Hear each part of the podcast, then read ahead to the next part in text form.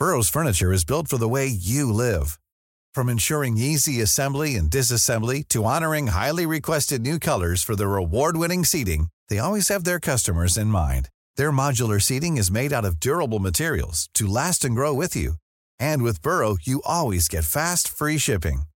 Get up to 60% off during Burrow's Memorial Day sale at burrow.com slash ACAST. That's burrow.com slash ACAST. burrow.com slash ACAST. Even on a budget, quality is non-negotiable. That's why Quince is the place to score high-end essentials at 50 to 80% less than similar brands. Get your hands on buttery soft cashmere sweaters from just 60 bucks, Italian leather jackets, and so much more. And the best part about Quince, they exclusively partner with factories committed to safe, ethical, and responsible manufacturing. Elevate your style without the elevated price tag with Quince. Go to quince.com slash upgrade for free shipping and 365-day returns. Hiring for your small business? If you're not looking for professionals on LinkedIn, you're looking in the wrong place. That's like looking for your car keys in a fish tank. LinkedIn helps you hire professionals you can't find anywhere else, even those who aren't actively searching for a new job but might be open to the perfect role. In a given month, over 70% of LinkedIn users don't even visit other leading job sites. So start looking in the right place. With LinkedIn, you can hire professionals like a professional. Post your free job on linkedin.com slash people today.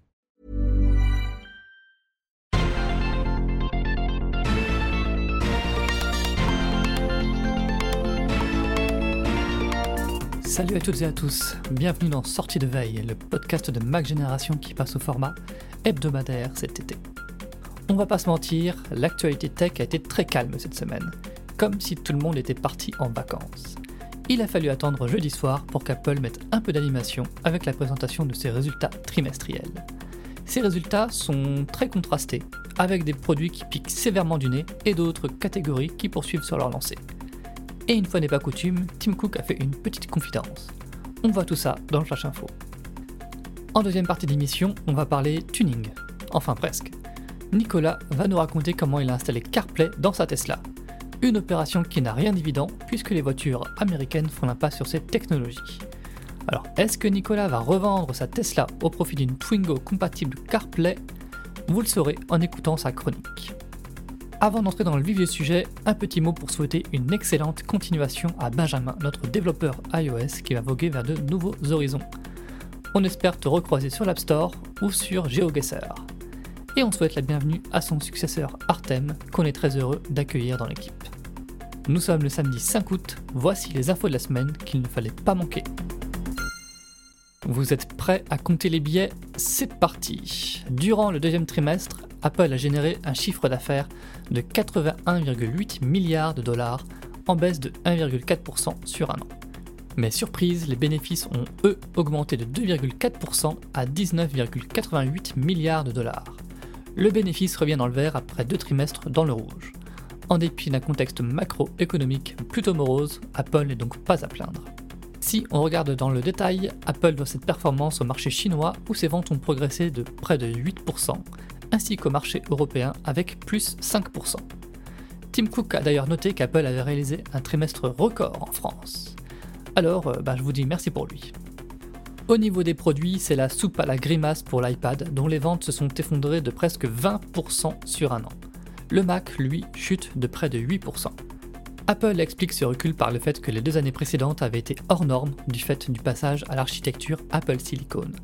Et on peut aussi ajouter à la pandémie l'iPhone régresse de 2,45%, mais c'est un score plus qu'honorable quand on voit la chute brutale des marques Android en face. Enfin, les services continuent leur petit bonhomme de chemin en progressant de plus de 8% sur un an. Apple s'est félicité de compter 1 milliard d'abonnements à ses services et à ceux des éditeurs tiers sur l'App Store. Tim Cook a fait une petite révélation à l'occasion de la présentation des résultats financiers Apple travaille sur des technologies d'intelligence artificielle générative et investit beaucoup dans ce domaine. Jusque-là, le patron s'était montré très réservé sur ces technos. En mai, il avait déclaré qu'il fallait que plusieurs problèmes généraux soient résolus avant de se lancer. Sa dernière déclaration est donc un peu plus enthousiaste. Tim Cook n'a évidemment pas révélé sa feuille de route, mais d'après Bloomberg, Apple a développé en interne un équivalent de ChatGPT qui a réponse à tout. Seulement, l'entreprise ne saurait pas vraiment quoi faire de cette technologie.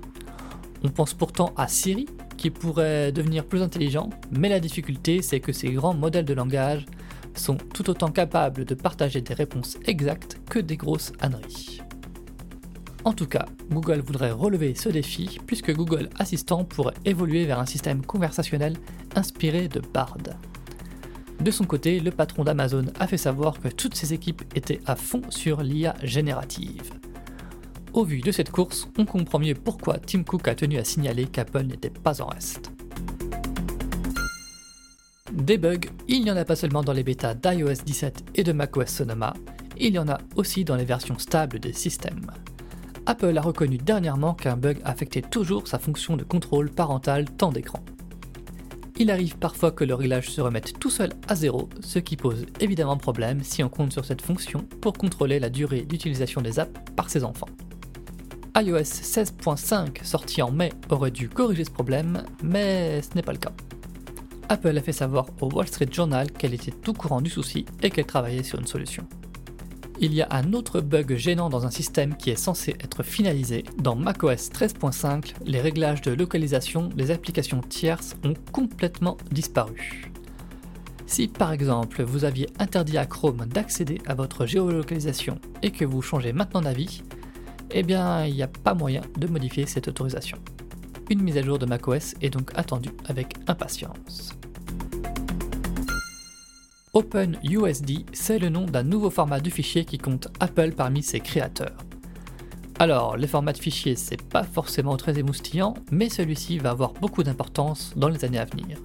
Il permet de stocker dans un même fichier toutes les données relatives à une scène en 3D. Il est en fait basé sur le format USD créé par Pixar pour simplifier la production de ses films.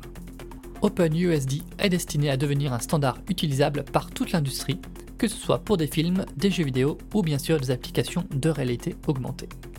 Il est soutenu par les principaux acteurs du domaine, dont Adobe, Autodesk et Nvidia. Chez Apple, OpenUSD va être très utile pour le Vision Pro.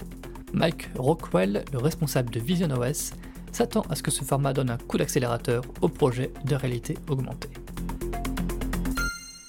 Pour terminer le tour de l'actu, on fait le point sur les rumeurs portant sur la nouvelle gamme d'Apple Watch qui arrivera à la rentrée. Concernant l'Apple Watch SE, ça va très vite puisqu'il n'y aurait pas de nouveau modèle prévu cette année. Ça ne serait pas une surprise parce que l'Apple Watch SE, comme l'iPhone SE d'ailleurs, est renouvelé moins fréquemment que les autres modèles. Du côté de la Series 9, il ne faudrait pas s'attendre à un changement de design. Tout au plus, on pourrait avoir une nouvelle couleur, peut-être du rose. La principale évolution de la Series 9 viendrait de sa puce, qui serait plus moderne en se basant sur l'Apple A15. Bon, on n'a pas à se plaindre des performances des dernières Apple Watch, mais il est vrai que techniquement, le processeur fait du surplace depuis quelques générations. Enfin, l'Apple Watch Ultra aurait d'ores et déjà droit à une deuxième version. Celle-ci bénéficierait logiquement du nouveau processeur S9. Pour le reste, c'est plus flou. Apple aurait testé une nouvelle finition plus foncée, mais cette nouvelle couleur n'aurait pas été retenue au bout du compte. Une autre rumeur à prendre avec des pincettes concerne une éventuelle perte de poids. On devrait être fixé sur tout ça en septembre, comme d'habitude.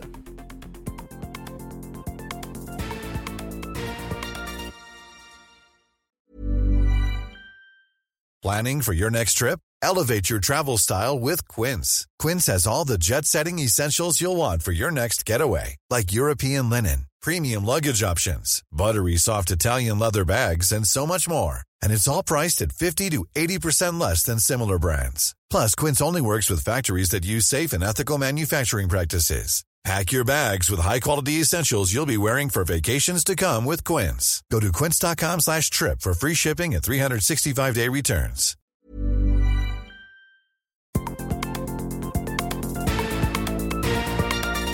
Merci d'avoir écouté le Flash Info de sortie de veille.